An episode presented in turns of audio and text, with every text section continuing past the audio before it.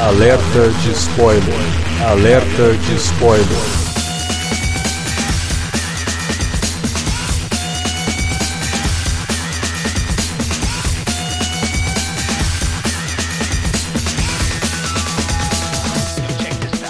Olá, amigos! Eu sou o Alexandre e esse é o Alerta de Spoiler. No programa de hoje vamos comentar aquele filme que quase ninguém foi assistir esse final de semana, mas a gente resolveu fazer o podcast mesmo assim, né? Mesmo sabendo que pouca gente vai ouvir, que é sobre aquele filminho pequeno chamado Vingadores Ultimato. Pra falar de Vingadores, está aqui com a gente o Davi Garcia. Cara, eu tô aqui e já de antemão queria fazer uma revelação, né? Eu fui o dublê de corpo do Chris Hemsworth nesse filme aí. Ia até te perguntar isso, foi uma homenagem ali?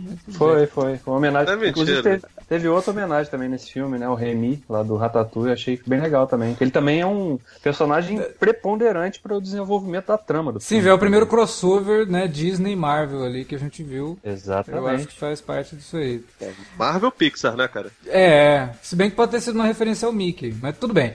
Também tá aqui o Felipe Pereira. Olha, cara, eu vou te falar, passei o começo do ano inteiro esperando essa época, porque não aguentava mais, sabe, consumir os meus finais de semana com, com porcaria. E finalmente chegou essa parada que a gente tá esperando tanto. O Campeonato Brasileiro 2019 começou e já começamos bem pra caramba. Mentira, não, não, é, não, é, sobre isso que a gente vai falar, né? Vamos falar de filme de boneco e graças a Deus que vamos falar de filme de boneco. Pois é. O, talvez o, o, melhor filme, de, o maior evento de, de, de, de super-heróis dos últimos tempos, né, cara? Ah, talvez o maior blockbuster dos últimos anos. De super-heróis, eu acho que não, não, não, teve nada parecido com isso, cara. Porque... Cara. É, bom, vamos, vamos, vamos, né? Não vamos adiantar a pauta aqui, vamos falar do filme. Logo depois da vinhetinha a gente já volta. E é isso, não sai daí. Você curte os podcasts do Cine Alerta e quer ajudar a gente a manter esse conteúdo no ar? É muito fácil. www.padrim.com.br barra Cinealerta. Entre lá, dê uma olhada nos planos que temos à disposição e nos ajude. Como um dos nossos colaboradores, você ainda pode participar de hangouts, de sorteios mensais e de um grupo secreto no Facebook, onde você pode dar críticas, sugestões de pauta e muito mais. www.padrim.com.br padrim.com.br barra cinealerta. Entra lá, é rapidinho e você pode ajudar a manter o Cine Alerta no ar com esse conteúdo que você gosta. Fique agora com o podcast.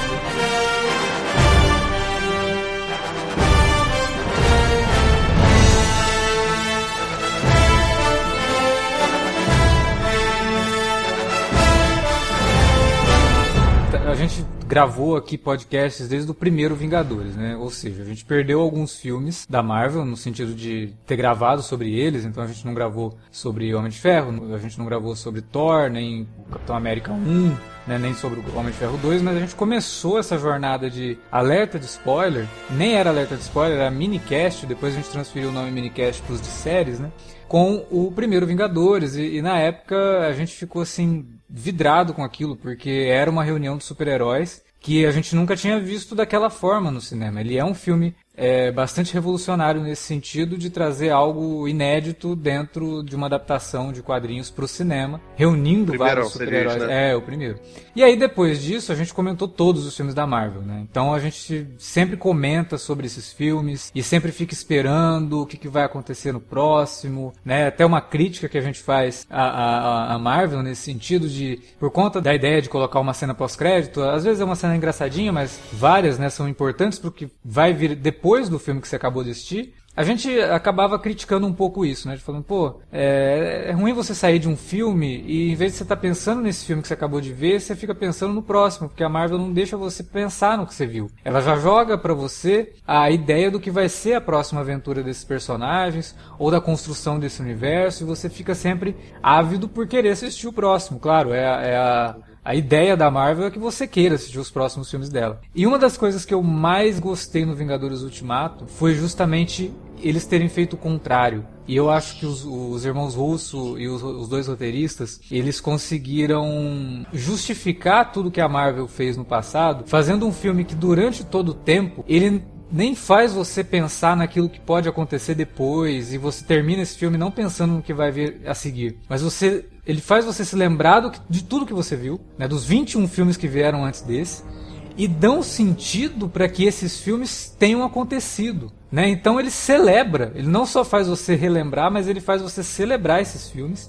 E quando termina, você tem a sensação de que tudo aquilo que você assistiu teve um propósito né? E que agora é teve uma, um... é uma, é uma viagem no tempo dupla, né? Dentro do é. filme, do roteiro, uma viagem dentro do, do, é, do é. imaginário do espectador. Exato, e aí você termina aquilo e fala, puta que pariu, é isso. Eu terminei de ver uma saga de 22 filmes, né? Que no começo, claro que o Kevin Feige pode dizer que sempre teve a ideia de fazer a saga do infinito. Mas é óbvio que ele não tinha ideia do que queria conter nessa saga, sabe? São 22 filmes, cara se ele tivesse a ideia, quer dizer, a gente perdeu. A gente, que eu digo, Cinealer. Uhum. A gente uhum. perdeu cinco filmes, né? Os dois Homens de Ferro, o Incrível Hulk, Isso, e Capitão, Capitão, e Thor, né? É. Então, dos 22, tiveram 17. Podcasts. É, é, entre minicasts e alerta de spoiler, né? Que, enfim, com o retcon aí do, do Cine Alerta, são todos alertas de spoiler, eu acho. Então, Isso.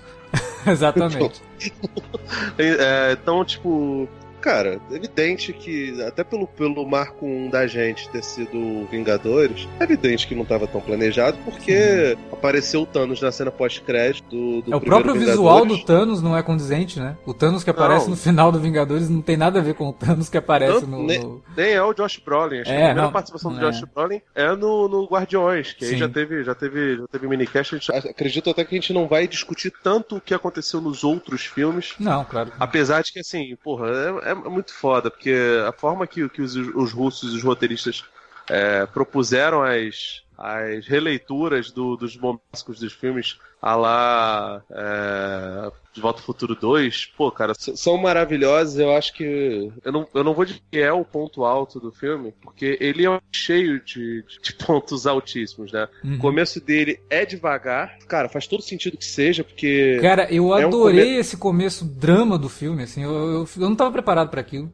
Pra esse salto. É muito, é muito surpreendente o início do filme já matar é. o Thanos, né? É, já isso já, aí, né? assim, já, já, já, te desmonta, né? Porque você. Opa, peraí. Sim. Matou o Thanos? É. Como assim? E agora? O que, que vai acontecer? Aí vem o. Não, mas... Cinco anos depois. Hã? É. Porra. Aquilo, aquele, esse lance dos cinco anos depois, acho que é um ponto fundamental para esse primeiro terço do filme, para que ele tenha peso, né? Sim. Porque você vê realmente todas as, o, as consequências daquilo e de como aquela, aquele evento afetou o mundo inteiro de fato, né? As pessoas comuns, não só os heróis, né? Tava todo mundo mergulhado naquela pós-depressão ali de ter Cara, perdido alguém, né? Você vê aquilo, ele, ele lembra até muito é, quem viu The Leftovers, né? Ele tem, um, ele tem aquela mesma vibe, né? Da, daquele mundo, assim, realmente devastado pela perda. Sim. E o filme valoriza isso. Esse primeiro terço valoriza isso, te mostra, de fato, quanto aquelas pessoas estavam sentindo o que aconteceu no, no final do Guerra Infinita. É, exatamente. Eu, eu, assim, fiquei surpreso com esse salto no tempo e concordo com você. O salto no, no tempo é um elemento dramático que eu acho que é uma das coisas mais importantes que o filme traz e é um dos, dos motivos pelos quais ele funciona tão bem. Porque você muda a perspectiva que você tem dos personagens.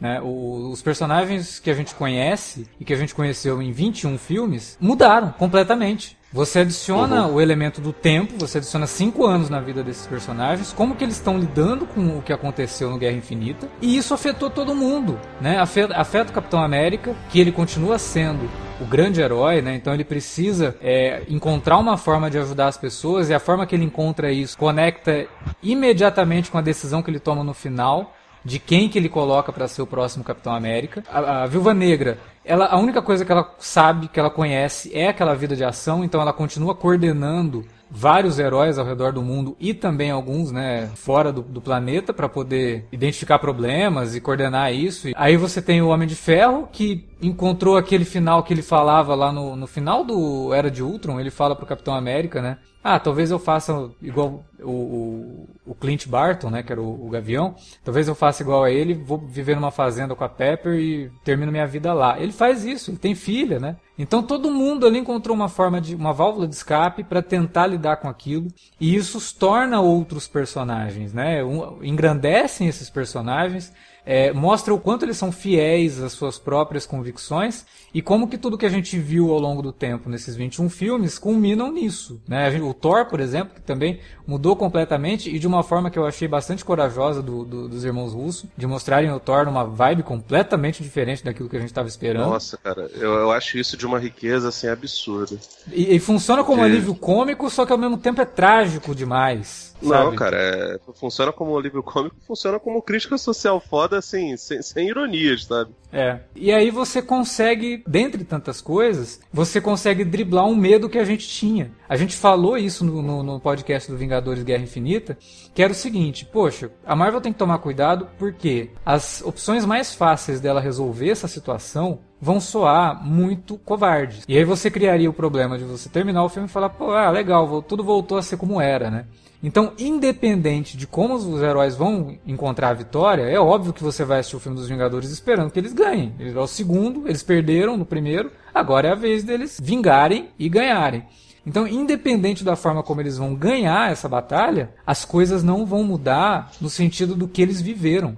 Então não é um filme covarde que torna tudo, ah, vai voltar todo mundo, então tudo vai voltar a ser como era. Não, foram cinco anos que essas pessoas passaram desaparecidas. Quando elas voltam, as pessoas que elas encontram que faziam parte da vida delas são outras, sabe? Então. e, e, cara, e, e você muda toda a configuração da sociedade. Porque Exatamente. Você, você morrem políticos, morrem líderes, morrem gente de sindicato, morre gente especializada em áreas de ciências, em áreas de, de mecânica, então, assim, e, e, Ah, o Thanos instalou assim, morreu metade. Não é simplesmente morreu metade. Se tem um piloto de avião, caiu o avião, morreu todo mundo. É, isso é mostrado no final um do Guerra Infinita lá, né? Assim, cara, é, é, é foda. Tipo, é, a, a cena do, do Nick Fury acontecendo. Mas eu revendo o, o Guerra Infinita, eu pulei pra cena quando terminou o filme. Aí, quando acontece, eu falei, nossa, é engraçado, né? Como que a gente fica tanto pensando nos heróis que sumiram, nas pessoas que desapareceram. A gente não pensa nas consequências imediatas dessa coisa. Pô, o avião tá lá, o piloto sumiu, nossa, isso dá um filme, Acabou, inclusive, não. uma comédia. Ca, ca, caiu. caiu... Aperta o cinto, piloto um helicóptero perto do Caiu um helicóptero perto do Nick Fury e talvez você não pense isso porque você não tem um pensamento heróico. Você é um cara comum, como Sim. eu, como o Davi é uma pessoa comum. O Capitão América, por exemplo, não tem isso. Sim. Porque o Capitão América ele percebe que no, no, no, escopo grande de ter que salvar o universo, ele não conseguiu. O que, que eu vou fazer? Eu vou tentar salvar a vida das pessoas aos pouquinhos, daquela reunião lá do. do... É quase um AA, né, cara? Assim, nem duvido que tava todo mundo bêbado ali, né?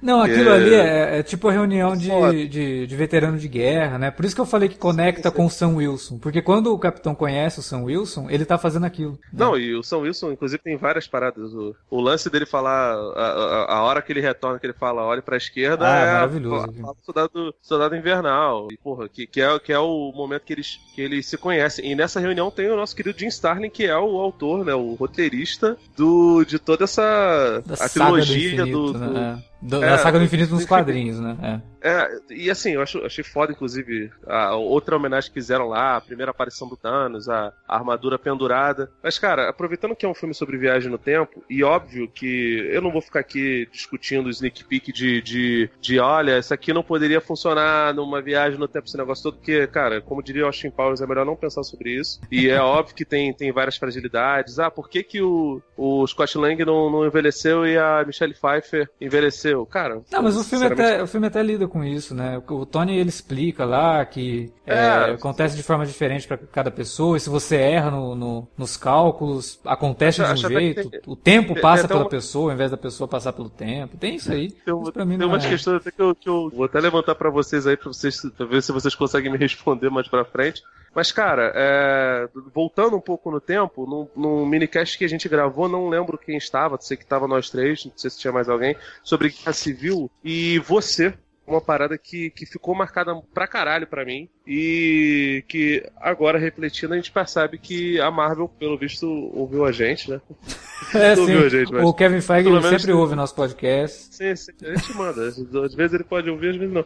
Mas enfim, é, você falou, pô, cara, esse filme era uma boa eles matarem o Rhodes, né, cara? Assim, pra, pra causar algum impacto de, de, de não ser o, o, o personagem que morreu, não ser sempre o, o sujeito novo que aparece só para morrer, como aconteceu com o Mercúrio, por exemplo, Uhum, né? Sim. E você reclamou, porra, cara, não tem mudança nenhuma dessas coisas. E Ultimato, ele. O Guerra Infinita já tinha dado um pouco essa sensação, mas, assim, é, é meio que coito interrompido, porque a gente não sabe exatamente o que vai acontecer com os personagens. Mas esse daí realmente é uma mudança de status quo. E quando teve esse salto, eu pensei comigo, eles vão pegar as joias e eles vão retornar no tempo e todas essas consequências que são Thor gordinho, Uhum.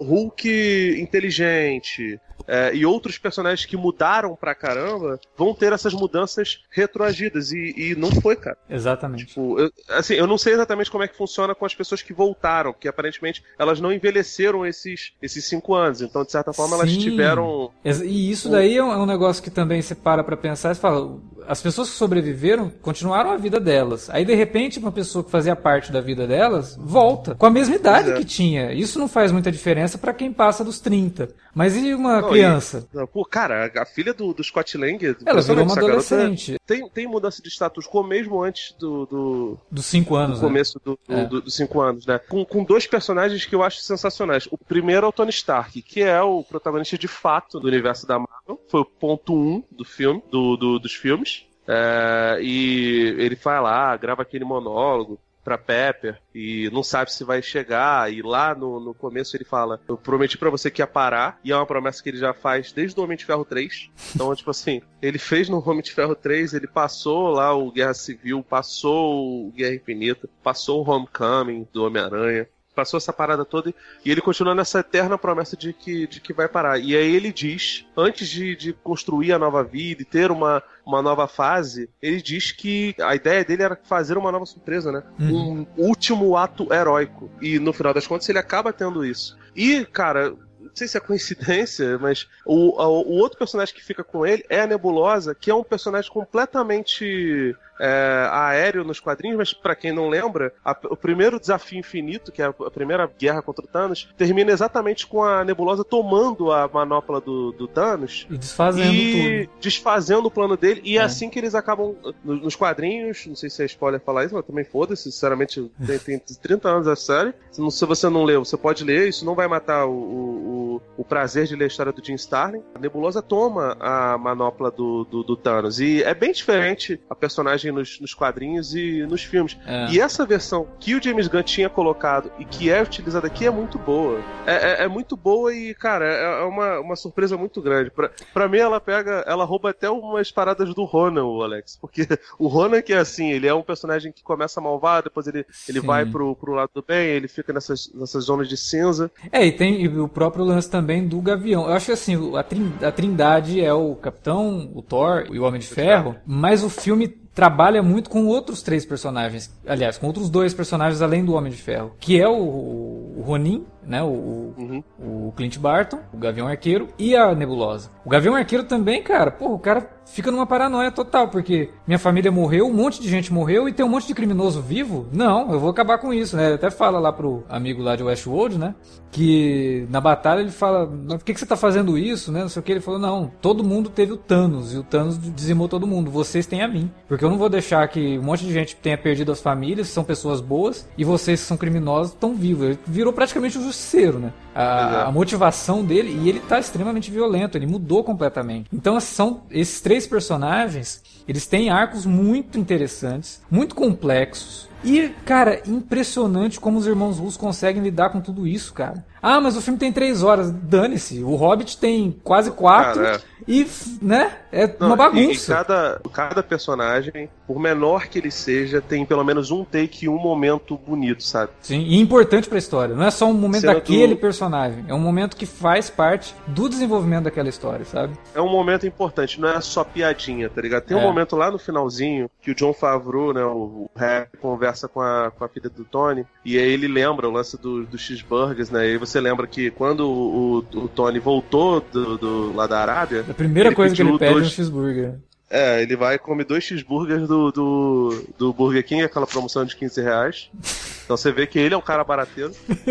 E, cara, é, é, é bonito demais a cena, porque, tipo, é realmente no apagar das luzes e eles estão homenageando ali, não é o rap que eles estão homenageando, eles estão homenageando John Favreau, cara. Porque se não fosse John Favreau, não tinha aquilo dali. Então, tipo, É. realmente, cara, o Peter Jackson não conseguiu, não conseguiu fazer isso. Mas, cara, tem várias, vários arcos muito bons. O próprio arco da, da, da Viúva Negra, tu, tu, tu Pô, é, citou o lance. eu, eu dei o exemplo do Hobbit porque o Peter Jackson é um cara que a gente respeita, né? Apesar do- do- dos erros que ele cometeu nos últimos anos, a gente respeita. O Senhor dos Anéis é, não, o Senhor dos Anéis é, é foda. Mas, pô, você pega um Transformers 4 lá, que tem quase 3 horas também, e o filme não consegue desenvolver o arco de nenhum personagem, Sabe? É um absurdo. Ele tem vários. Ele não consegue nenhum. Nem o protagonista, que é o Mark Wahlberg, ele consegue desenvolver. Então, assim, não é porque o filme tem o três horas. É, não é porque o filme tem três horas que, ah, assim é fácil, tem três horas, você desenvolve todo mundo. Não, cara, você tá falando de um elenco que é praticamente todos os personagens de todos os filmes da Marvel até agora. É muita gente. E ele dá, eles dão tempo pra todo mundo, cara. Desenvolver um, um, um trabalho importante dentro daquela jornada que todo mundo tava é, passando ali. E, é- e principalmente na cena de batalha, que depois a gente com- comenta mais a fundo e tal. Então, assim, a gente nem falou o que que a gente achou do filme até agora, mas acho que quem ouviu já tá percebendo que a gente adorou essa porra desse filme, né? Não. Cara, tem uma cena do filme. é, sei se as pessoas estão tão ligadas nas polêmicas que estão envolvendo o filme. Sinceramente, acho que ninguém tem razão nessa situação, nenhuma. Eu, eu louvo os russos, eu louvo o- o- os roteiristas, os atores, a produção. Tô, tô pouco me fudendo, cara. Inclusive o senhor Kevin Feige. E assim, pelo menos teve a competência de botar na mão de gente boa a- a- a- as histórias. Porque também fez muita pataquada. Tem alguns filmes muito bons, tem muito filme medíocre, tem alguns filmes ruins dentro do, do- do universo da Marvel. Um monte de gente ficou reclamando, falando lá de maneira pejorativa, ah, a pessoa fica chorando com filme de boneco, não sei o quê. Eu não tenho vergonha nenhuma. Eu, eu, eu acho que é filme de boneco, até porque dois personagens principais são bonecos, é o Thanos e o Hulk. Então, é boneco, gente. Mas, é, cara, não, não precisa se ofender por causa disso, né? Tem excelentes Não. filmes de boneco, né? independente disso, é foda, porque, tipo, são, são personagens que você acompanha há muito tempo, pra quem não, não curte quadrinhos. Pra quem curte quadrinhos tem até, tem até mais sentido, né? Mas acho que tem uma cena do filme que, que resume bem isso, que é quando eles viajam no tempo lá pra, pra pegar a joia que o Peter Quill vai pegar. Uhum. O Peter Quill ele tá, tá dançando ao som do, do- do- da musiquinha dele lá. E você no filme, você- no, no Guardiões 1, você embarca naquilo, né, cara? Porque a música é muito foda. Ele tem realmente uma seleção muito boa lá. A mãe dele tinha uma seleção muito boa de músicas. É, e você não entende que aquilo dali é uma idiotice, né? cara, agora, pra quem tá olhando de fora, que é o caso do Máquina de Combate da Nebulosa, é ridículo, cara, aquela porra. Eu fico, eu falei, meu Deus do céu, o cara cantando esse falsetinho horroroso, tipo, você, caralho, que merda, tipo, é- é- quando eu vejo uma pessoa meio, meio babaca falando assim, nossa, esse pessoal fica vendo assim, eu, eu vejo que a pessoa realmente é, tem uma mentalidade meio como a Nebulosa e o Máquina de Combate. É o cara que tá ali, mas, vendo cara, tudo de fora e não entende, né, a questão toda. Mas eu É. não acho que é nem, nem muito isso, cara. Até porque, se a gente fala sobre isso, acaba caindo, né, ah, vocês estão falando que vocês são fãs, vocês entendem. Não, não é isso, cara. Eu acho que você pode sim analisar qualquer tipo de filme sem ser fã. E se o filme for Pode, bom ou se for ruim, você vai ter esse, essa sensação. O Ultimato, o, o, Vingadores Ultimato, ele não é só um filme de quadrinhos muito bom, ele é um filme muito bom, cara. Ele tem tudo que faz um bom filme funcionar. Ele tem drama, ele tem ótimos personagens, ele tem atores interpretando esses personagens muito bem. A cena, a primeira cena do Tony com o Steve, que o Tony, tipo, cara, a gente falhou. Não foi só eu que falei, você também falhou, todo mundo aqui falhou. E ele, Não, ele, tudo. cara, aquela A- a cena é poderosíssima. A cena seguinte, que- ele tem aquele ataque de pelanca lá, cara, aquilo é sensacional, velho. É, Apesar dele não estar totalmente errado, é ele sabe? não Mas, tá errado. O problema cara, é o esse. filme, o fi- É que ele, é a forma como ele fala, entendeu? Tipo, ele, ele tá ofendendo muito o Não, Steve. é. Mas ele não tá algumas, errado. coisas, né? é- algumas coisas ele pega, tipo, o lance do, do Guerra Civil, por exemplo, não tinha. Ah, cara, e, e assim, o, o, o- Thanos vir pra Terra com ou sem armadura sobre, a- sobre o planeta ia dar o, o, o que deu. Sim, No sim. final das contas, ele tem razão. Thanos é, é inevitável. E, e, cara, é um filme que, que discute muito saga.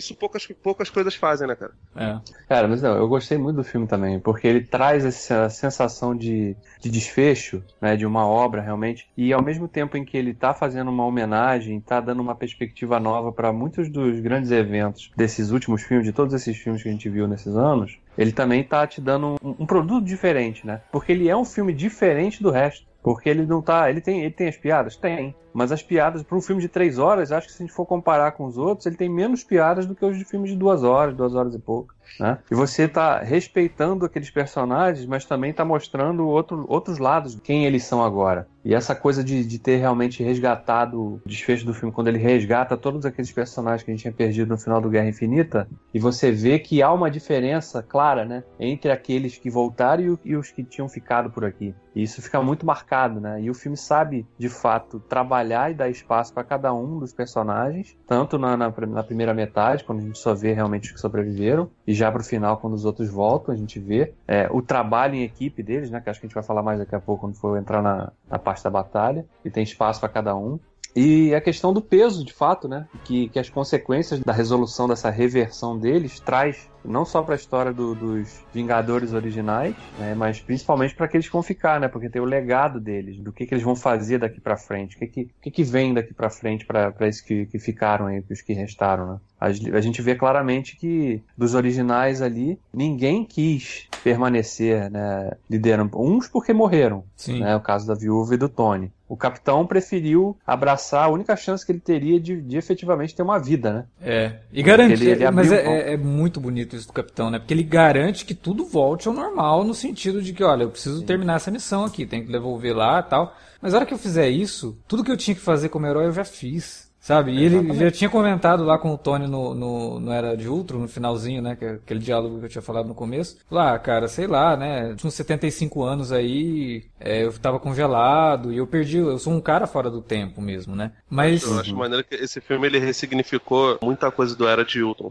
Sim. Eu acho ele até o mais fraco dos Vingadores, mas, cara, ele, ele consegue repaginar muita parada. É, e, e, incrível que não tem uma cena refeita do Era de Ultron, né? Mas... É, mas você sabe o que, que é legal? É porque assim, o, o, o Joss Whedon, quando ele escrevia Buffy e Angel, mais Buffy, né? Angel ele teve pouco envolvimento comparado com Buffy. Ele é o rei do foreshadowing, cara. Tudo que o Joss Whedon faz, assim, tem muito foreshadowing. Ele faz coisa numa temporada para daqui duas temporadas o troço rendeu o. Ah, sim. Então, parece até uma, um pouco de homenagem do, dos irmãos Russo ao próprio estilo de Joss Whedon, sabe? Tipo, ah, vamos fazer um negócio aqui que se conecta realmente com Era de Ultron. E quando você assiste o Era de Ultron, você fala, pô, peraí, o cara já deu dica ah, de o que, que ele poderia fazer no futuro e ele tá fazendo aqui, né? Então... Eu vejo muita gente descendo malha no Joss Whedon por causa do Era de Ultron muito e porque Liga da Justiça não fez o sucesso que fez, apesar de no Liga de ter zero responsabilidade. Ah. Mas, cara, foi um, um, um sujeito se não tivesse o primeiro Vingadores, não teria Guerra Infinita, não teria Ultimato, teria nada, cara. Sim, de forma alguma. Gente tem que ser,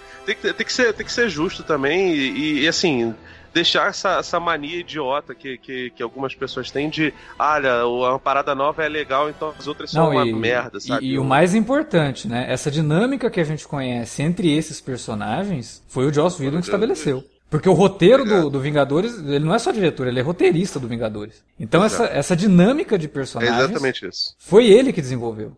Né? Tudo bem que é muito baseado, muito baseado no que o Bendis fazia nos quadrinhos, mas ele desenvolveu isso para o cinema, né? Então, se a gente gosta de como o Tony se comporta perto do Steve, das piadinhas, é do Joss Whedon isso aí. Vocês podem me matar uma dúvida aqui? O Davi não sei se leu, sei que você leu a trilogia do Infinito, reli ano passado, e não lembro disso acontecer, pelo menos na trilogia do Infinito, não sei se nas outras aspas teve coisa parecida, mas as joias machucavam o Thanos quando ele utilizava? Não. E assim, me Não, deu porque é, é, bem se... diferente, né? Porque, por exemplo, a luva na, na, nos quadrinhos, ela é só uma representação daquilo, assim. Então, tipo, até o próprio estalo de dedo não é uma forma dele fazer a luva funcionar. Sim, sim, sim, sim. sim. Né? Então... Isso tô... Não, é, na real, acho que nem no filme, tipo assim, o, o estalo de dedo é meio que pra mostrar um gesto pequeno pode causar uma parada é. absurda, né? Mas, cara, a impressão que eu tenho é que foi total retcon até dentro do, do, do, cinema, porque o Thanos, ele não demonstrou é, dor quando aconteceu, ele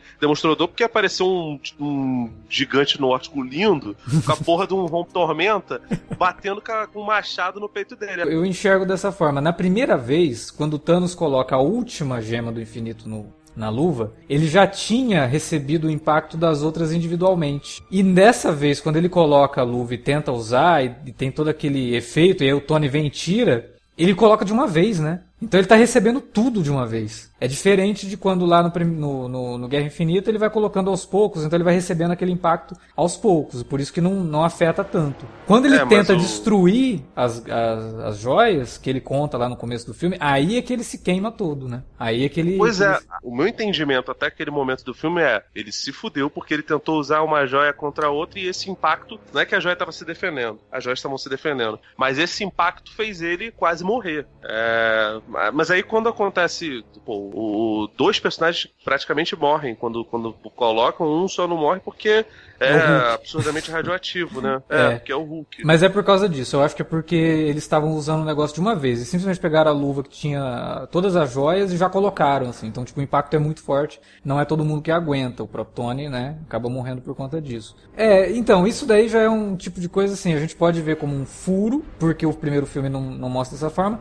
Mas essa explicação de que, ah, mas aí o Thanos no primeiro filme ele simplesmente vai colocando uma por uma. Então o impacto vai sendo reduzido. Quando o cara que não nunca usou as joias coloca de uma vez, aí o negócio. E esse Thanos que a gente vê no final tentando colocar a luva, ele não é o mesmo Thanos, ele é o Thanos do passado, ele nunca usou a, as joias do infinito. Então por isso que ele também recebe esse choque. Aliás, não sei se já vale mencionar isso, né? Eu acho que tem um ponto do, filme que me decepciona um pouco. É o lance da Capitão Marvel, cara. Como ela é ah. utilizada no filme, né? Porque eu acho que fica claro nesse filme que eles ainda não sabem exatamente como que vão inserir essa personagem para ela ficar aparecendo assim Cara, nos filmes eu... de equipe, né? É meio estranho. Eu, eu, concordo que é meio estranho, principalmente você levando em consideração como ela aparece no começo. Eu gosto muito de como o filme resolve duas coisas de uma vez, assim, que é o lance do Tony que tava lá no espaço e o lance do Thanos. Uhum. Né? É, é, rápido e você fala, puta que pariu. E agora? O que, que vem depois disso? Porque eu achava que é. isso daí fosse o filme, né? Em 10 minutos uhum. acabou.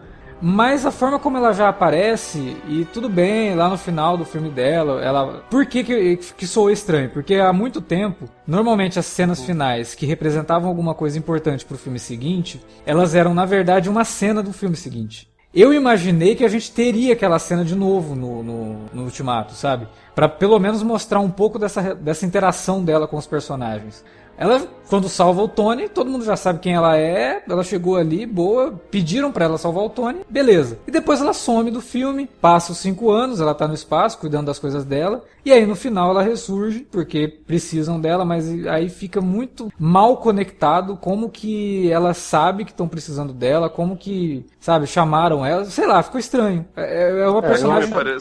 Eu acho até que né, o, o, início, quando ela surge lá e quando ela é apresentada lá para os outros na, lá no quartel-general dos Vingadores, uhum. é, e, o, e, o, e o Máquina até questiona onde é que você estava né, esse tempo todo aí, né? E ela, a explicação é ótima, porque casa sim, é perfeito sim. tá, durante todos esses filmes ela nunca tinha aparecido. Por quê? Sim, tá explicado aí, beleza, faz sentido, vamos seguir em frente. Mas depois o fato dela realmente desaparecer por boa parte da, da trama ali e, e ela só aparecer na hora da batalha, né? É, e é, mais, cara, um negócio que foi até a Juliana que falou no vídeo que a gente gravou sobre o filme. Incomoda um pouquinho o fato dessa personagem tão poderosa ela ter tido dificuldade para arrancar a manopla do Thanos lá. Oh, não, é pera aí, é. tem uma cena dela com o Thanos que é foda, cara. O Thanos dá uma cabeçada não, nela e ela nem. O cabelo dela sim. não mexe. tipo... Não, sim, sim, não, ela é muito poderosa, fica claro que ela é muito poderosa ali. Mas tudo bem também. Aí você pode falar, ah, beleza, mas ela não consegue porque aquela cena toda tá trabalhando o trabalho em equipe, né? Ah, sim. É, porque é só daquela forma que eles conseguem, de fato, manusear aquilo ali, né? E pegar a manopla e vai de um pro outro, como se fosse uma coisa de futebol americano, né? É, nossa, a, a, cena é muito boa. Cada um pegando que funciona muito com aquela coisa do McGuffin, né? A luva nesse momento ela funciona como um McGuffin. Que todo mundo precisa pegar e jogar pro próximo, e aí o próximo pega e é salvo pelo outro, que não, dá aqui que eu consigo. E vai, não sei o que. Cara, é muito legal a cena. E como que os russos, eles evoluíram, eles sempre foram bons nisso, desde o do, do Soldado Invernal, mas eles evoluíram muito no entendimento da geografia das cenas de ação. E nesse daqui, se eles não tivessem esse, essa evolução, talvez poderia ter dado merda no final, sabe? Mas é tudo tão bem feito. E você entende perfeitamente onde tá cada personagem. A gente tá falando de um filme que deve ter, sei lá, uns 80 personagens em tela, que a gente conhece e, sabe como, como agem, sabe?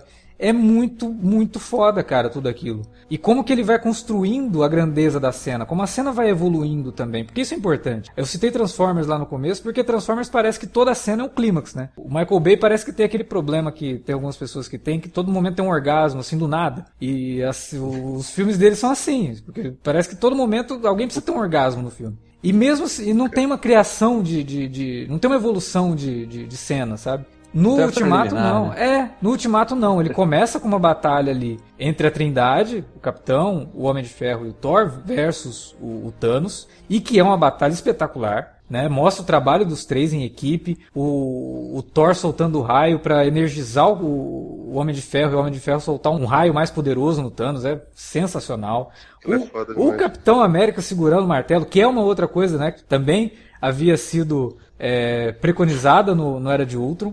E que é muito, muito legal, cara, porque no Era de Ultron, quando o Capitão meio que pega e ele solta, né? Ele vai levantar e não consegue, o Thor olha assim meio, opa, peraí. Né? Tipo, ele- esse cara tem potencial. E aí quando acontece dele pegar o, o martelo e jogar, o Thor dá risada e fala, ah, eu sabia, né? Tipo, caramba, é óbvio que ele tem o coração puro, é óbvio que ele é digno de segurar o, o, o Mjolnir. E a cena é maravilhosa também. E aí quando você fala, ah, agora vai resolver, aí tudo muda de, de, de figura, o cenário muda de novo, o Thanos mostra que tem um exército gigantesco atrás dele.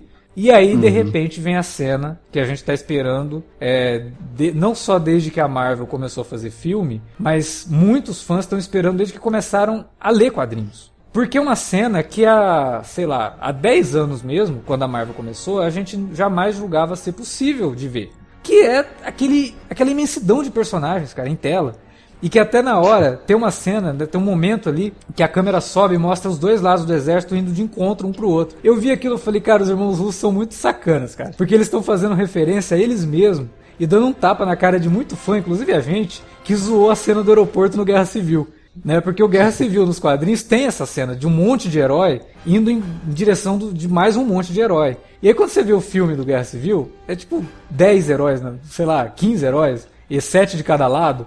E num aeroporto que é um negócio gigante, e é, é meio broxante, né? Você tem um, cenário gigantesco daquele, mas tão pouco herói, né? De repente, cara, os caras fazem isso nesse filme, colocam um monte de personagem indo em direção e você sente o tamanho que é aquilo tudo. E o, e o capitão falando Avante Vingadores finalmente, né? E cada herói tendo a sua função naquele momento. Cara, é Aquilo tudo ali, cara. muito Se, se uma bom, pessoa não cara. consegue, não consegue vibrar com aquilo, ela tá morta mesmo. Ah, é. Já que é, é como saber. se- Não, e outra, outra, outra referência que você não falou aí é que, cara, eles conseguiram colocar quase todo o elenco de Community no, no, no MCU, né, cara? E, Pô, cara, ah, maravilhoso. Aparece o Japinha nesse filme, aparece a, a, a Shirley lá no, no- no- nos anos 70. Eles já tinham colocado o Abed. Soldado É no Invernal. Soldado Invernal ou no Guerra Civil? No Soldado no Guerra. Civil, no Guerra Civil aparece o Jim Pelton, né? Isso. E, pô, já tinha o, o Donald Glover, né, lá no sendo gatuno, no, no, no Homecoming. Cara, é- e é, e é muito louco você imaginar que os irmãos russos vieram de uma série como Community, sabe? Dirigiam é, é, Arrested Development? Arrested Development, cara, sabe? E os caras estão. Eu, gosto, eu quero muito ver algo dos irmãos russos que, fora dos quadrinhos, que seja, sei lá, uma ficção científica com drama. Porque essa, essa parte, essa primeira parte do filme que é dramática, mostraram que os caras entendem disso também, não é só de super-heróis, não. Sabe? Eles, eles conseguem dar carga dramática para um filme sem precisar apelar pra dramalhão, sabe? Pra coisa meio novelesca, como o Nolan fez, por exemplo, no Interstellar. Que é um filme que tinha potencial para ser um negócio muito foda, mas aí o filme é extremamente piegas, é bobo, é- tem ideias boas, mas é mal dirigido. Eu queria ver os irmãos russos fazendo um filme na- tipo o Interstellar, assim, tivesse é, que fosse muito audacioso, porque parece que os irmãos russos conseguem pegar um roteiro audacioso e conseguem fazer com que esse roteiro não soe como pretensioso. Ele é até mais do que ele pode ser, mas com, com motivo, sabe? Porque tem personagens ali que você acredita e tem atores que estão sendo muito bem dirigidos. Como eu falei, a cena do Tony com o, o, o Steve no começo e, e o Paul Rudd, cara, quando ele encontra a filha. Que, que que é aquilo, cara? O Paul Rudd é um comediante, cara. E, É, é, o, é o melhor comediante deles. é, E ele conversa das boas cargas dramáticas do filme, né? É, cara, é muito. E tem outra cena do, do Paul Rudd com a, a Evangeline Lilly, por exemplo, que aí remete, aí é um fanservice mesmo, né? Porque remete a, um, a um, uma conversa que ele teve com ela, Homem-Formiga e Vespa, que ele, ah, o Cap tava precisando da minha ajuda. Aí ela, Cap? Você tá chamando ele de Cap agora? Como assim, né? Que intimidade é essa? Aí quando ela tá se comunicando com o capitão, ela chama ele de Cap e ela olha para ele e dá um sorrisinho para ela. Cara, até isso, assim, o filme consegue mexer e não precisa de, de te explicar aquela cena. Como ele não precisa explicar, por exemplo, o Rocket utilizando a Sharp do Peter Quill né, meio que em honra ao Peter Quill, porque o Rocket, apesar de ser aquele babaca que ele é, ele gosta de todo mundo. A família que ele tem são os Guardiões. E ele perdeu a família dele também, né? Então, cara, é tudo muito, muito pensado, assim, e, e os irmãos russos estão de parabéns, cara. Agora, eu espero que eles tenham uma carreira além dos filmes do super-herói, sabe? Eu espero que eles consigam fazer coisas muito boas daqui para frente, porque os caras têm capacidade para fazer blockbusters que tem carga dramática e que você acredita naquilo que você tá vendo, sabe? Uma outra decisão que eu achei também que, que foi muito uma saída muito legal de essa decisão de trazer os personagens que morreram, mas os que morreram no estalar do Thanos, né? Porque sim, quando a Gamora, a gente vê a Gamora voltando, a Gamora que volta não é a Gamora do, do final do, do Guerra Infinita, é a Gamora lá do primeiro Guardiões. Né? Isso né? é ótimo, cara, porque ela, ela é uma outra personagem, é uma outra Gamora, porque ela não tem a vivência que ela, que ela teve nos Guardiões, ela, ela tá num outro ponto da vida dela, e agora a gente pode esperar pro Guardiões 3 por exemplo, que a dinâmica dela com o Peter não só volta a estaca zero, como é outra mesmo, assim, porque ela não teve aquela vivência com o Peter de ser presa com ele, de ver o que é. ele pode fazer e dele tentando conquistar, sabe? Da, da, da parada implícita lá que vi falando no filme é a graça deles não serem um casal. A partir do momento que eles é. se tornam um casal, muda toda, muda, muda tudo e, sinceramente, eu nem sei se é tão legal quanto eles, sabe? É, Arquivo X, né? Coisa... É, é, muito mais legal você ver o Mulder e a Scully na tensão sexual do que como um casal, propriamente dito. Qual era aquela série do, do Bruce Willis mesmo? Era a Gata, e o Rato? A Gata e o Rato, é. Moonlight. Cara, quando eles... Quando eu, eu, eu, vi poucas coisas, né? Eu lembro que minha mãe acompanhava. Ela falava, pô, quando eles vieram casal ficou horrível. É, mas toda série que tem um casal que fica na tensão sexual, quando eles finalmente assumem ser um casal, vira uma bosta, cara. Sabe? É, você fica imaginando vira uma coisa meio casal 20, né? Fica eles um preocupado demais com o outro. Quando, quando eles tinham só atenção sexual, os personagens eram mais independentes e um sabia que podia deixar o outro se, se virar, sabe? Então, assim, muda a dinâmica, muda o que a gente vai ver da Gamora daqui para frente. E o mais interessante é como que o filme lida também com o lance da joia da alma, ter essa troca, né? Olha, a joia da alma você só pode tirar daqui se você deixar uma alma aqui. Parece até que é o universo equilibrando as coisas, né? Porque se a Gamora morreu quando o Thanos pega a joia da alma, agora a Viúva Negra se sacrificou pro Clint pegar a joia da alma, o universo precisa equilibrar isso. Né? Então a Gamora é trazida de volta de uma outra forma, que não é aquela coisa covarde que a gente falou, que o filme poderia cair nas soluções covardes e não cai, cara. Essa que é a grande vantagem do Ultimato. Ele não é um filme covarde, porque ele faz os personagens lidarem com as consequências e qualquer coisa que aconteça nos, nos próximos filmes da Marvel, esses personagens passaram por tudo isso, né? Eles passaram por todo esse conhecimento. Aliás, uma coisa que eu tô curioso já para ver, no, porque o próximo filme da Marvel que a gente vai acompanhar é o Homem-Aranha Homem 2, né? No, Isso, é. Longe de casa lá, né? E a gente viu no desfecho do, do Ultimato aqui que o Peter, né, volta, reencontra lá o amigo na escola. Todo mundo, todos os amigos morreram, né? Exatamente. Então, eu tava falando isso hoje à tarde, porque isso só vai funcionar se todo mundo da turma dele foi evaporada pelo Thanos, né? Porque. é. Como é que ele. Como é que eles vão continuar estudando, cara? Que arrepententaço, né? É. Pô, o moleque devia estar na faculdade já mó tempão. Não, não, não só isso, né? Não mudaram nada, né? Visualmente, né? Não envelheceram, né? É, não, exatamente. então, é, eu acredito que todo mundo que faz parte da turma do Peter, que é o Ned, o, o Flash Thompson, a MJ. Não, né? Já pensou é. se o Flash Thompson chega de barba? Lá, não. o Flash Thompson virou tipo professor de educação física não, do gente, Peter. A gente já viu do, dos trailers lá do, do Homem-Aranha 2 que eles estão todos Sim. como eram no primeiro, né? Então, Exatamente. Imagino que eles não vão dar esse mole, né? De deixar esse negócio. A gente tá falando de uma porção de, de, de bons atores, né? O Jeremy Renner que destrói, o, o, até o nosso querido Chris Evans, que, que, que, foi bem, Robert Downey Jr., que botou o filme no bolso, o negócio todo. Mas, cara, acho que toda a carga dramática pelo lado, pelo lado feminino, desde o Homem de Ferro 2, passa naturalmente pela Scarlett Johansson. E, cara, é muito bonito o ciclo que, que, que, fecha dela. Eu lembro que eu até usei o pessoal falou, porra, o pessoal vai chorar por causa de filme de herói, ainda mais filme da Marvel e tal. é, cara, primeiro, eu, eu, eu, confesso que eu chorei pra caralho no, na porra do filme, o que não é muita, muita coisa, porque eu não me incomodo de me emocionar durante filme, os filmes, não. Ultimamente tenho me emocionado pouco, porque eu tenho visto poucos filmes bons. Que no, mereçam no, as suas no... lágrimas. Não, não é ele, chora de, ele chora de raiva, geralmente. Né? É, exatamente.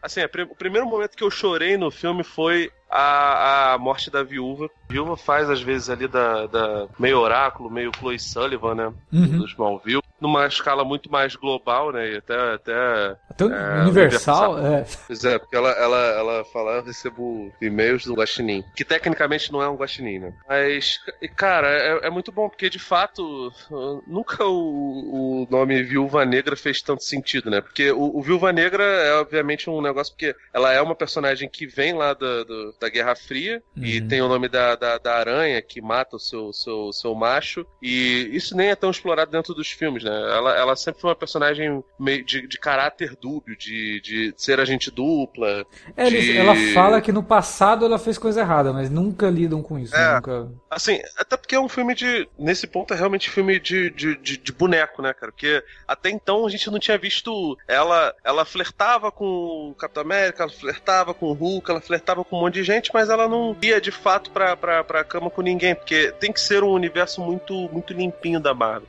E nesse filme aí, tipo, eles abrem mão disso pra caramba. Não lembro se ela é a primeira personagem a sangrar, mas eu lembro de pouquíssimas vezes onde sangue aparece no, no universo Marvel. Aparece, uhum. sei lá, com a, com a, com a Capitã. O, sangue o, azul. O, o, o, Tony, o, Tom, o, Tony sangra no primeiro filme, né? Tem algumas cenas que ele tá sangrando no primeiro filme. É, no, no, próprio. Coisa, na Guerra Civil, quando o Tony tá batendo no, no, no, Capitão e o Capitão tá batendo nele, também tem, tem sangue. Mas não é como tem aqui, né? Tem uma poça de sangue. Não, né? cara, tem uma poça de sangue embaixo dela. Até nesse filme tem até outros momentos. O, o, Capitão América, por exemplo, ele sangra muito mais nesse filme do que ele sangrou na, na guerra inteira. Sim. Em todas as guerras de, de, de todos os filmes da, da, da, da, Marvel, né? E, cara, aí sim tem um, um, um, grande impacto. E aí ela pega o lance do o nome viúva e coloca realmente dentro de um, de um contexto familiar. Ela é realmente uma personagem que não tinha nada. Que, que é uma personagem sem pátria, uma personagem sem paternidade, tanto que o Caveira Vermelha fala o nome do pai dela, ela não sabia que, qual era o nome do pai dela. E aquele, aquele momento ali, eu achei que no final das contas eles iam ter coragem e acabar matando o Clint, porque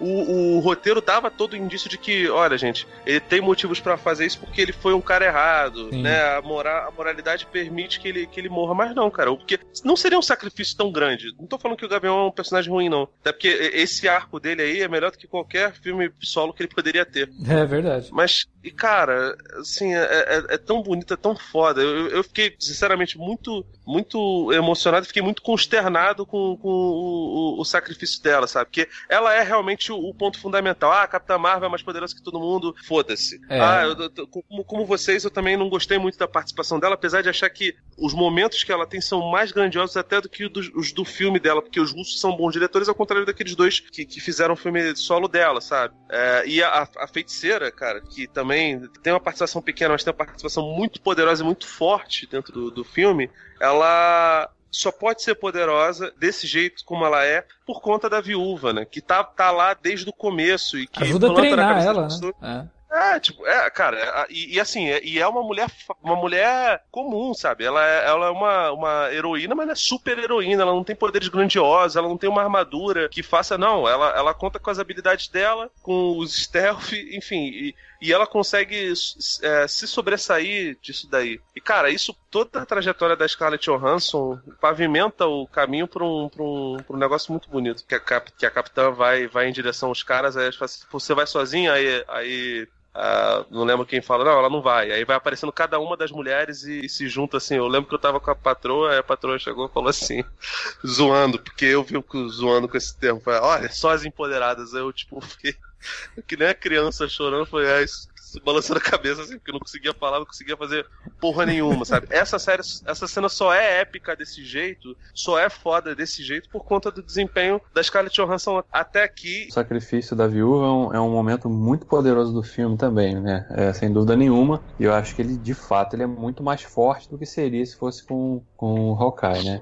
Ele tem uma única preocupação, porque a Marvel já anunciou que vai fazer um filme solo dela, Uhum. e agora, obviamente, a gente sabe que esse filme vai se passar realmente no passado. Sim. É, a gente, eu espero que não, né? Porque eu, eu, eu tenho esse medo, cara. Toda vez que a gente vai ver um filme de um, de um personagem que a gente sabe que já morreu, a gente vai pro filme dele e a gente não vai temer por ele em momento nenhum, né? Ah, sim. Esse eu acho que é um, é um fato que dá uma sabotada. Foi mais ou É. menos o que a gente viu com o Han Solo. É, É, o Han é. Solo já estava morto lá na, na frente, né? A gente vê, tá vendo um filme dele jovem. Tudo bem, a gente sabe que o jovem não vai morrer, mas é aquele personagem a gente já sabe. É. Tá, mas. É, ma- mas assim, acho eu acho, que... eles têm, vão ter a chance de fazer um filme de espionagem, uma aventura da Viúva Negra, e aí. Fazer uma coisa bem diferente, né? É, também, né? aí colocar o, o- o perigo de uma outra forma, né? É, ela ter alguém por quem ela pode se importar e esse alguém estar em perigo e talvez a- ela perder alguém funcionar como um gatilho para ela acabar virando a casaca, né, mudando de lado e finalmente virando uma agente da Shield. Sei lá, assim, acho que tem várias oportunidades para você trabalhar uma história dela. É, aí vai da, da capacidade dos roteiristas, né? Tem que botar Sim, a sim. mão no fogo por eles. Mas o, o momento dela funciona e é, é impressionante, cara, porque a partir da, da cena que, ah, vocês vão lá em busca da joia da alma. Eu falei, mas peraí, se eles estão indo em busca da joia da alma, assinou o contrato de morte aqui de um deles, né? Agora a gente só tem que saber qual é. vai ser. Não, não- acho que o pessoal não sabia exatamente como funcionava. Não, é, eles não, eles não sabiam realmente, mas a gente sabe, né? Então quando aquilo É. acontece, fala, puta merda, eles estão indo pra morte. Alguém vai morrer. Não, isso, isso, isso é que é o pior. A Nebulosa foi com eles, ela não falou nada porque falou, ah, gente, vamos ter que fazer Mas eu isso. acho que a hein?" Nebulosa não, não sabia exatamente que tinha que sabia, matar. sa- sabia, Não, mas cara, ela, não, tanto que... mas ela não tava lá, ela só viu. Ela só Não, viu depois tava, o. tava. Então, eles, eles viajaram juntos, vocês lembram? E ela fala pra Gamora do, do, de 2014 que você sabe como é que o Thanos conseguiu a joia. Ela sabe. Ah, mas eu não sei se Não, ela sabia Gam- assim que A precisa. Gamora não, a, Nebulo, a Nebulosa É. sabe que, É que a verdade. Gamora não voltou. Ela sabia. A Gamora assim, não, não eu falou, acho, né? Acho que ela não falou que- garantir que eles fossem, né? Porque se ela fala alguém vai ter que morrer, aí seria mais ou menos o que o Doutor Estranho fala pro Homem de Ferro. Se eu falar É, pra Se eu você, te contar. você não vai fazer. As coisas não vão acontecer. Então, tipo, se ela fala, Ela- ó, ela tem, um, é- tem uma pegadinha aí, né? Alguém vai ter que morrer pra pegar essa joia. Aí Ela é todo uma personagem mundo. inteligente, cara. Porque É. você, você imagina se eles trocam. Vai eles atrás do, do, do Quill e vão. a- o máquina de combate a nebulosa. Eles não se amam. Exatamente. Talvez até a ideia, é, talvez a ideia até de mandar a viúva, né, e o, o Gavião ter partido até dela, né? Ela ter percebido que os dois são amigos e ó, vamos fecha os dois ali, manda os dois. E não não fala nada, porque se ela fala, aí um ia querer, não, não, peraí, então eu vou, eu vou, eu me sacrifico, não sei o quê. Que é o que acontece, né? Quando ela fala, não, então já que alguém tem que morrer, vou eu. Aí ele, não, não, eu vou. E aí fica naquela luta assim angustiante que você sabe, um deles vai ter que morrer, né?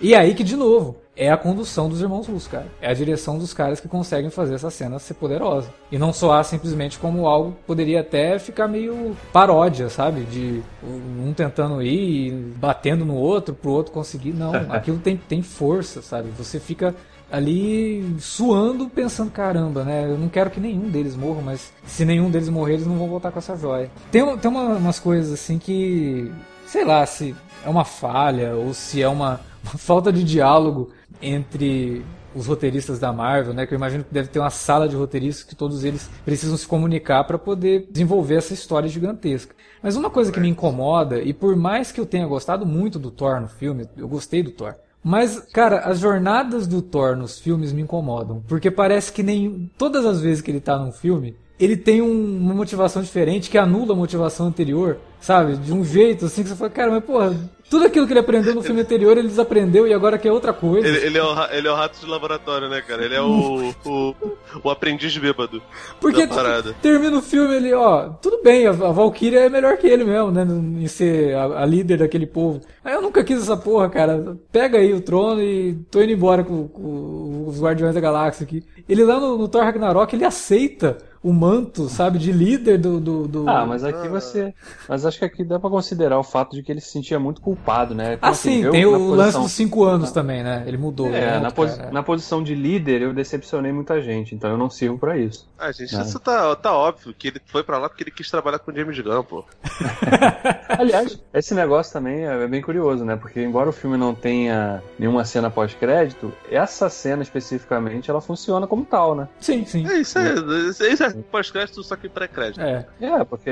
E que é uma cena ótima, inclusive. Essa dinâmica sim, dele sim. com o Peter Quill funcionou, acho que funcionou tão bem lá no, no, no, Guerra Infinita que o James Gunn, quando voltou, deve ter falado: Ó, eu quero o Thor no meu filme. Quero isso aí. quero isso aí. Tem que manter cara, isso, isso, aí. Isso, isso que eu fico meio bolado. E o que, que vai acontecer com o Taika Waititi, cara? Porque, assim, tudo bem que era muito difícil rolar um Thor 4, que nenhum filme de... de... Quer dizer, teve quatro filmes, né? O Homem de Ferro teve três, parou na fase 2. O, o, terceiro do Capitão América é, é o primeiro da, da, da, da fase 3, né? É. E o, o, Ragnarok foi o terceiro, mas eu imaginei que. Fiquei curioso pra caramba que aconteceria alguma coisa assim sei se, sei lá, cara. Eu queria que tivesse um, um outro filme do Taika, sabe? Ah, que acho é. que ele, ele, botou algumas coisas ali que, que eu, são, são, que... são, bons embriões, mas que não. Mas sabe? eu tô achando que eles vão guardar, a Disney deve estar guardando ele pra, pra ser usado nas séries lá que eles vão desenvolver, né? Porque. Pode ser até a série do Loki, né? Pode, pode, pode estar é, na série do Loki. Aliás, um negócio que eu não sei vocês, né? Porque o filme todo traz essa questão da viagem no tempo, eles estão o tempo todo dizendo que eles não podem provocar nada que rompa, né, com a realidade daquele, daqueles momentos, né, crie outras, outras linhas, né. Uhum. E a gente vê ali naquela, naquela cena lá toda, quando eles estão tentando reaver o, ter, pegar o Tesseract lá na, na Batalha de Nova York, é, que o Loki rouba, né? E some. E some, exatamente. O Loki, nessa realidade criada, a partir desse momento, o Loki tá vivo. Pois é. é o Loki. Então, é, acho que a partir isso, daí que Isso vão... pra mim é uma sinalização. Eles, não é possível que ele vai ficar lá, cara. Porque senão não tinha mostrado, sabe? Porque é, é óbvio que acontece mistu... que, que acontece indiferença, sabe? Do, não, do... cara. É, é legal essa cena porque, ao mesmo tempo que ela pode soar um pouco covarde, ah, vocês mataram o Loki, agora vamos falar que ele viveu. Mas é tão do personagem isso, né? Tipo, é o Sim. que o Loki faria naquele momento, cara. Não, no Guerra Infinita mesmo, o Thor falou, ah, cara, ele morreu, mas você sabe como é que era. Tem um negócio que já que o Davi entrou na, no lance do Viagem no Tempo, tem um, uma, um negócio que eu acho que assim que o filme, de novo, faz tão bem, cara, que é pegar a Trindade, Capitão América, Homem de Ferro e Thor, e colocar esses três personagens nessa viagem no tempo em momentos que eles pudessem resolver coisas do passado com as pessoas que eles amam, né? Tipo o, Tony Stark com o pai, o Thor com a mãe e o Capitão América com a com a, a, Peg. com a Peg, né? Que ele não resolve nada com ela, mas é, naquele momento ele percebe que ela ainda ela não tinha esquecido dele e que se ele voltasse para é... ela, né? Então assim, a cena do Sabe Tony. que resolve, e vai ter uma terceira temporada de Agente Carter com o Chris Evans. Ah, não, peraí, é, eu até gostaria. Aliás, já que você falou de Agente Carter, finalmente um personagem de uma série de TV aparecendo nos filmes, né? Que o Jarvis aparece lá. Eu falei, caramba, finalmente reconheceram é. uma série de TV da, do, do, do, universo da Marvel. Chave pra virar canônico é ser cancelada. Então, não, nem é, né? Porque no momento lá da batalha, que é ótima também a piada, que o Doutor Estranho fala, tá todo mundo aí, né? Aí o Wong, pô, você queria mais alguém?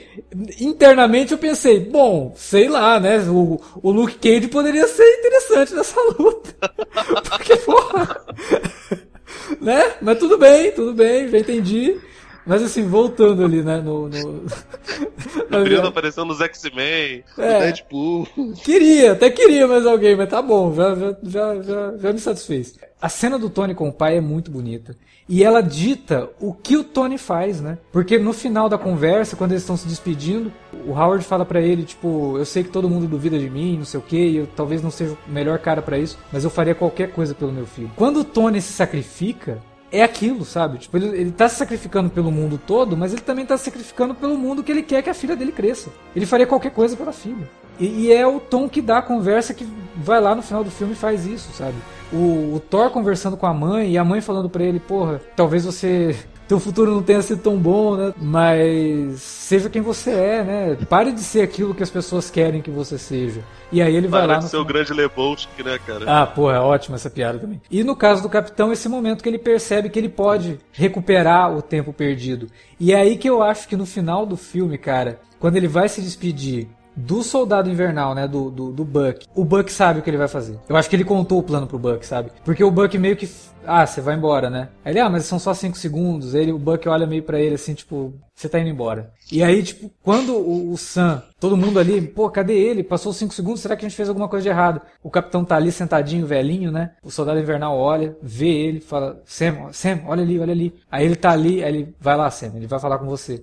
Ele sabe qual é o plano do capitão, cara. E quando o Sam pega o escudo e o capitão fala: "O mundo não vai ficar sem o Capitão América, vai ser você", e dá o escudo para ele, ele coloca o escudo. Aquela cena é muito representativa. Eu quero acreditar que existe uma mensagem mais ampla ali do que simplesmente o cara passando uma arma, que é a representação do, do, do Capitão América de heroísmo e do cara meio relutante, sabe? Porque é um negro segurando basicamente uma bandeira americana, porque o escudo do Capitão América é uma estrela branca, né, num, monte de lista vermelha e falando, sei lá, parece que não, não me pertence isso aqui, né? E o capitão falando para ele, não, cara, pertence sim, é seu isso aí, né? Falando pro negro isso. Então, tipo, tem uma representatividade ali muito forte, cara. E que eu acho que isso pode ditar a tônica do que pode ser o futuro da Marvel com esses personagens representando esse legado, mas ao mesmo tempo também sendo essas minorias representando esse legado. A Valkyria sendo a líder da, da nova Asgard, né? O, Sam Wilson sendo o novo Capitão América, é, a Pepper talvez sendo a nova Homem, Mulher de Ferro, não sei se vai ter isso, mas teve nesse filme, né? Então,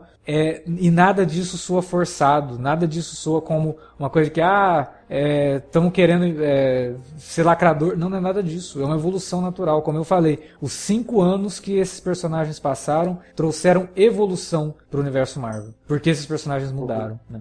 A minha conexão tá bem ruim. Tô... Desculpas aos ouvintes. Acho tudo isso muito bom, especialmente a escolha do, do, do, Sam Wilson como. Poderia ser o Buck, né? Porque os dois foram, foram, foram personagens de legado, né? Do, do, do, do Capitão América. Uhum. Cara, assim, pra mim faz todo sentido, principalmente pela, pela, pelo que construíram com o Chris Evans durante todos esses anos. Os melhores filmes do MCU são filmes do Capitão América. Eu acho o Ultimato um filmaço, mas ainda acho, assim, em escala, em experiência cinematográfica, ele é maior, mas acho como filme O Soldado Invernal continua imbatível, é o melhor filme é, disparado e, cara, só funciona porque eles constroem muito bem o, o, o, personagem, pega uma história como pano de fundo, assim, que nem corresponde a 30%, por exemplo, da história, que é o Soldado Invernal, e junta com uma outra parada de conspiração da Hydra e que, que é referenciada. Aliás, aquela cena lá do, do foi reconstruída do Soldado Invernal. Sim. Na verdade, mesmo que seja do, do Vingadores 1, né? E que ele fala a Hydra é foda porque. Pô, porra, a, a, cena é boa. Porque ela quebra uma expectativa, né? Você fala, nossa, vamos fazer a cena do elevador. Mas, pô, se não pô, pode mudar nada no passado, ele vai fazer o pessoal da Hydra, da Hydra acreditar que o capitão era da Hydra também? Pois é. Imagina a merda que não foi pro capitão ficar sendo olhado por aquela galera. Foi, não, não, esse cara aí é nós aí, tá é, aquilo ali é muito uma mistura do Capitão América do, do Mark Wade e do, do, do, do Jack Kirby, né, cara? Não só nesses momentos, como até no, no, no, nos momentos massa velho. Vocês estavam falando lá do, do, lance da, da batalha e a minha conexão tava uma merda, não consegui falar de umas paradas que eu, que eu, achei maneiro. Porque, por exemplo, quando o Capitão América pega lá o martelo do Thor, é uma parada super, nossa, ele é digno pra caralho, todo mundo já sabia que era aquilo, né? Que, uhum. que, que, ele fez Miguel no, no, Era de Ultron quando foi pegar o, mar, o martelo, não, não quis sacanear o Thor. Aí todo mundo sabia que, é, tipo, ele, ele, ele, Deu uma levantadinha, opa, eu consigo, e soltou, né? Não, ele. Não, não ele, vou tirar o momento. Ele, Pô, não vou sacanear, tá ligado? O Thor fica meio, caralho, velho. É. E ele sabe, tanto que ele fala assim, não, toma aí, fica com o meu. E, cara, o Capitão América é impressionante porque existe uma, uma parada que é até bem mais trabalhada do que o resto. A, a cena lá do, do, do Ram Han, do, do, do, do, futebol americano, não faz muito sentido porque os personagens não são muito, muito afinados, né? Não tem um, um, um entrosamento entre eles. A gente deixa isso pra lá porque, cara, é um filme de ação, né, cara? A gente quer ver coisa legal, coisa massa acontecendo na tela. Mas a, a interação entre Thor, Homem de Ferro e o Capitão América, sim, aqui dali é um negócio que, de fato, eles treinavam juntos e faziam juntos e eles tinham ali. Eles eles eram lideranças, cada um ao seu modo, né? O, o, o Tony como líder, é, líder de botar dinheiro, de injetar grana, e agora deve ser essa, essa função provavelmente vai ser do, do Pantera nos próximos filmes. O líder tático, que era o Capitão América, e e a liderança por poder, né? Que no time de futebol é chamado de liderança técnica. É, cara, tudo funciona de maneira tão orgânica, tão bonita, que até coisas que não fariam sentido como ele fazendo o combo com o Mijonir e com o escudo, funcionou pra caramba, né? Porra, Porque não, não tira o brilho, não tira o brilho dessa cena, cara, que é maravilhoso aqui. Puta que pariu. Puta que cara, aquilo daqui é um negócio que eu fiquei, meu Deus do céu! Eles conseguiram transformar o Chris Evans num cara.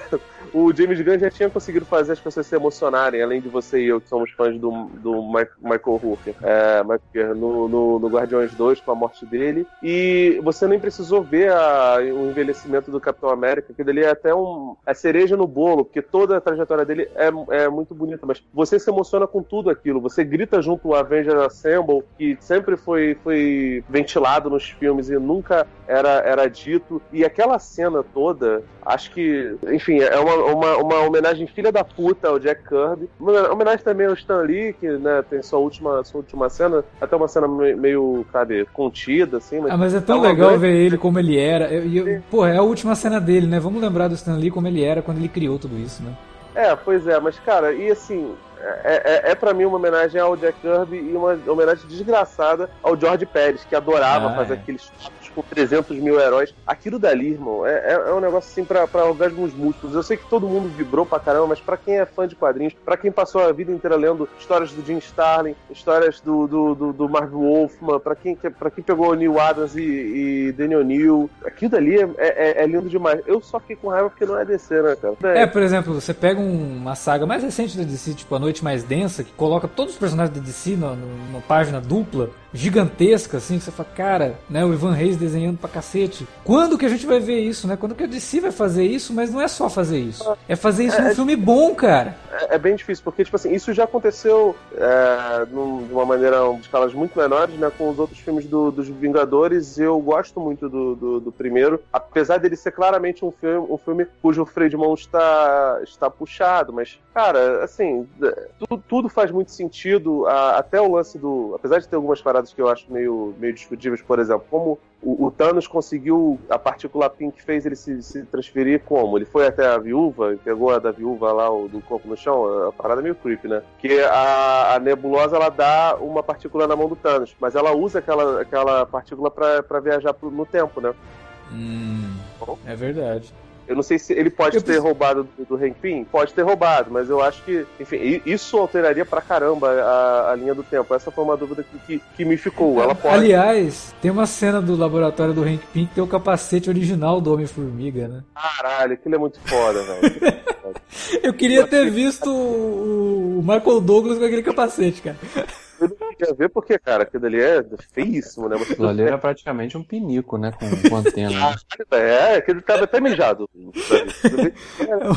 Mas, cara, pô, todo, assim, mesmo com essas incongruências, e sinceramente não vale a pena você ficar nesses, nesses sneak peeks, pô, todo o resto é muito maneiro, porque a cena é muito épica, sabe? Aquela, aquele front, aquela, aquela batalha ali sendo, sendo estabelecida, e, e é um exército à moda antiga, porque o Marechal ele tá na, na- no, no, no- de ponta de lança, tá ligado? É, o Thanos ele é meio Daenerys, tá ligado? Ele quer estar tá lá no meio da, do fogo e foda-se, tá ligado? E segue sendo imponente mesmo sendo uma versão mais nova dele, saca? E É. a Nebulada fala, ah, vou pegar, o que, que eu faço? Vai pegar a manopla, e você vai fazer o quê? Vou ficar aqui esperando. Tipo assim, ele é folgado, ele é filho da puta e, enfim, tem, tem, tem discussões geniais. O Thor olha pra ele e fala, ele tá lá parado, porra, armadilha, ele foda-se, vamos assim mesmo. E aquilo ali era, é o público falando, isso, desgraçado, mata esse filho da puta.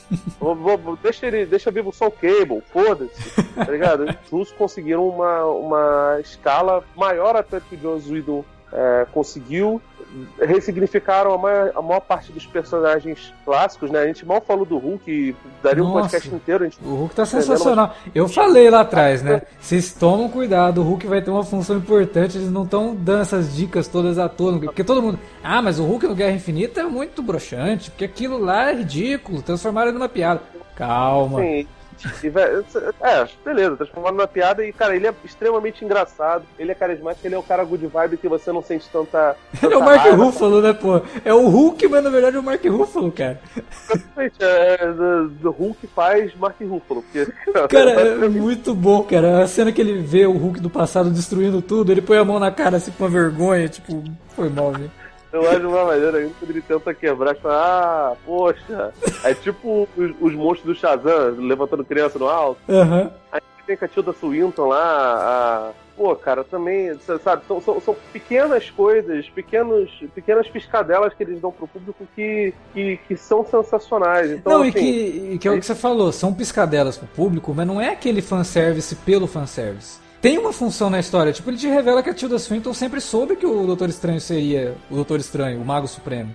Sabe? O, o. Hulk chega lá, pô, tô, tô à procura do Stephen Strange. Ela, Nossa, estão cinco anos adiantado. E aí você fala, opa, pera aí, então ela sabia Não. Ela sabia, a, a René Russo sabia, sabe? E É. é. incrível como as duas personagens são, são, são, são tão diferentes. E assim, ressignifica dois filmes que. Ressignifica o Doutor Estranho, que eu não gostei tanto. Ressignifica o Thor Mundo Sombrio, que também não é tão bom. É, não. É Velho, assim, são, são, são realmente. Tem muito fanservice mesmo. Não, tem, Mas claro que tem. a maioria deles são, são bem encaixados, cara. Tem, tem um negócio, né? O Davi fez uma piadinha lá no começo com o lance do rato, né? É um negócio tão aleatório, mas aí você para pra pensar, é tão dentro do universo que os filmes do Homem-Formiga criaram, né? É, as coisas acontecem por acidente, né? É, e tipo, não foi assim do- um mês depois, uns cinco anos pra aquele rato passar ali. Ele reconhece que o universo do Homem-Formiga ele é mais cômico. Ele permite isso. Né? Como ele permite, por exemplo, toda vez que tem uma música mais ou menos pop, é uma coisa mais voltada pro lado dos Guardiões da Galáxia, né? O filme começa com uma, uma música pop, uma música um rock, na verdade, dos anos 70, mas é lá dentro da nave do, do- do- dos Guardiões. Então, tipo, ele, ele, ele reconhece que aqueles universos são diferentes, mas reconhece que esses universos são diferentes, mas fazem parte de um universo maior, que é o que o Tony fala na carta de despedida dele. Que, ah, eu acreditava que era um mundo de heróis tal, mas agora eu percebo que é um universo muito maior. E aí que ele tá falando do universo Marvel mesmo, né? Ele tá dando. Ele quase fala o universo Marvel aqui, e é, e é quase o Robert Downey Jr. falando, né? Aí, Quando apareceu o Kevin Feige também nesse momento. É, fiquei Aí até eu- na dúvida se não ia sobrar. Tava aparecendo um, um comentário em áudio de Blu-ray, tá ligado? Tipo, Faltava aparecer o Nick Fury falando no final. E, e essas foram as aventuras dos Vingadores? e, é, e é lindo como o filme termina tudo isso também, sabe? Tipo, é uma cena tão singela e bonita e não, não termina lá com. Olha, agora no próximo a gente vai. Não. Eu, eu quero. É, não, do, do- o capitão. O capitão. Ah, nossa, cara, aquilo ali. Vai ter uma série mesmo do, do, do Falcão e do, do Soldado Infernal? Aparentemente sim, né? Agora resta saber em que momento se passa isso. Eu quero muito ver, cara. Ah, deve ser depois, cara, porque quase não. Se bem que pode ser. Enfim, eu acho que não tem, não tem lógica eles fazerem um filme com um- um- uma série do, do, do Falcão ele podendo ser o Capitão América. Pois é. Depois ele recebeu. Assim, seria anticlimático demais, sabe? É, Agora, sinceramente, não são dois atores muito gabaritados, os- apesar do, do Soldado Infernal fazer uns filmes mais, mais oscarizáveis, sabe? Ou pretensamente oscarizáveis, mas essas séries da Disney Plus aí, cara, na, na minha ideia, assim, tem muita lógica elas serem muito grandes. Devem ser minisséries, né, cara? É, eles estão tratando isso como séries especiais, que seriam minisséries mesmo. Acho que não passaria de uma temporada, não.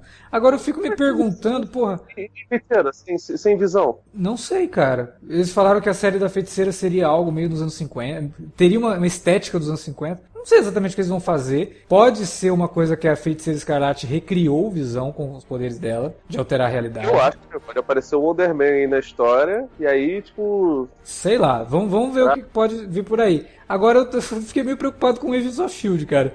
Porque já anunciaram que além dessa temporada que vai estrear agora esse ano, agora em maio, inclusive, a série já foi renovada para uma próxima. E vai se sexta. Vai. E se existe um gap de 5 anos aí com esse com os arrebatados, em que momento o Agents of Shield vai se passar? Coitado, velho. Coitado. Caralho, o pessoal, o pessoal fode, né? Com, com. Assim, já não basta a série não, não interferir em absolutamente nada. É. Eles ainda fodem com todo o planejamento, cara. Sei lá, cara. Fiquei meio assim. Todo mundo foi arrebatado, cara. É meu- é, o primeiro episódio vai ser eles na, na escola do, do, do Peter Parker, mostrando que todo mundo foi arrebatado ao mesmo tempo. Porque, porra, como, como o Phil Coulson não apareceu? Ele morreu no Agents of S.H.I.E.L.D.? Morreu. Tá? Ele morreu. Chega, vou sair da conversa, foda-se. Não- Dessa... Caralho, mataram o único personagem importante dessa. me- Tá, caralho, tô puto agora. Como ele morreu? Ah, não, depois de conversa. Porra, cara. Ele morreu. Pô, Desculpa. tô triste mesmo, cara. Tomar no cu, cara. É uma série do Joss Whedon, cara. É assim mesmo. Os personagens que você gosta morrem. Caralho, cara, porra. Não, Game of Thrones, tá ligado? É, o pessoal falou de George R. R. Martin, cara. O Joss Whedon já fazia isso muito tempo antes. né? Buffy, Nossa, nossa, cara. Tem umas mortes em Buffy que você fala, nossa, não acredito que ele fez isso, filho da puta. Caralho, cara, que ridículo, cara. Nossa, pra mim acabou o podcast, foda-se também.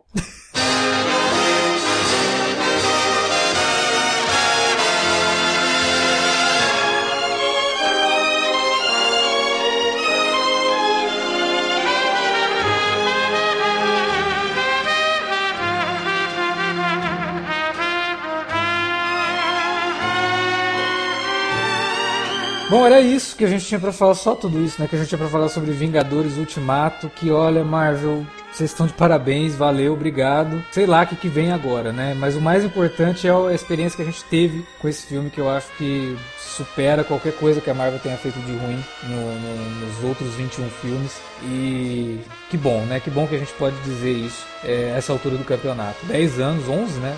Em 2019. É, de filmes e construindo algo que teve o final apoteótico que merecia. A, altura do que os fãs também eu acho que merecem, porque afinal de contas somos fãs, somos nós, né, que financiamos essa merda aí. Então a gente quer algo que justifique essa, essa grana. Agora a gente quer saber de você que ouviu esse podcast, você que assistiu Vingadores Ultimato, fala pra gente o que, que você achou do filme, o que, que você achou do nosso programa, desse papo e engrandeça mais ainda a discussão, colocando os pontos que você gostou aí na área de comentários ou no e-mail alertavermelho@cinealerta.com.br. Você também pode falar com a gente nas redes sociais, facebook.com/cinealerta ou arroba cinealerta no Twitter. Utilize as redes também para divulgar o nosso conteúdo, principalmente falando de Vingadores, né? Já que é um assunto que vai ficar em alta aí por pelo menos um mês, que eu acho que não vai ter nada maior que isso, né? Acho que não vai ter nada maior que isso até Star Wars, mas tudo bem. É... Eu acho que pode até lançar outro filme nesse meio tempo dos Vingadores também. Isso isso e que vamos discutir mais sobre Vingadores. Fala com a gente nas redes e ajuda a divulgar o nosso conteúdo também. O Davi tem vídeo com a Juliana lá no, no, no, no canal deles no YouTube, vai ter o link aí no, no post. Felipe também escreveu sobre Vingadores, vai ter o link no post. A gente se vê nos minicasts de Game of Thrones. Inclusive, esse podcast aqui, o Alerta do Spoiler, tá saindo na quinta-feira, né?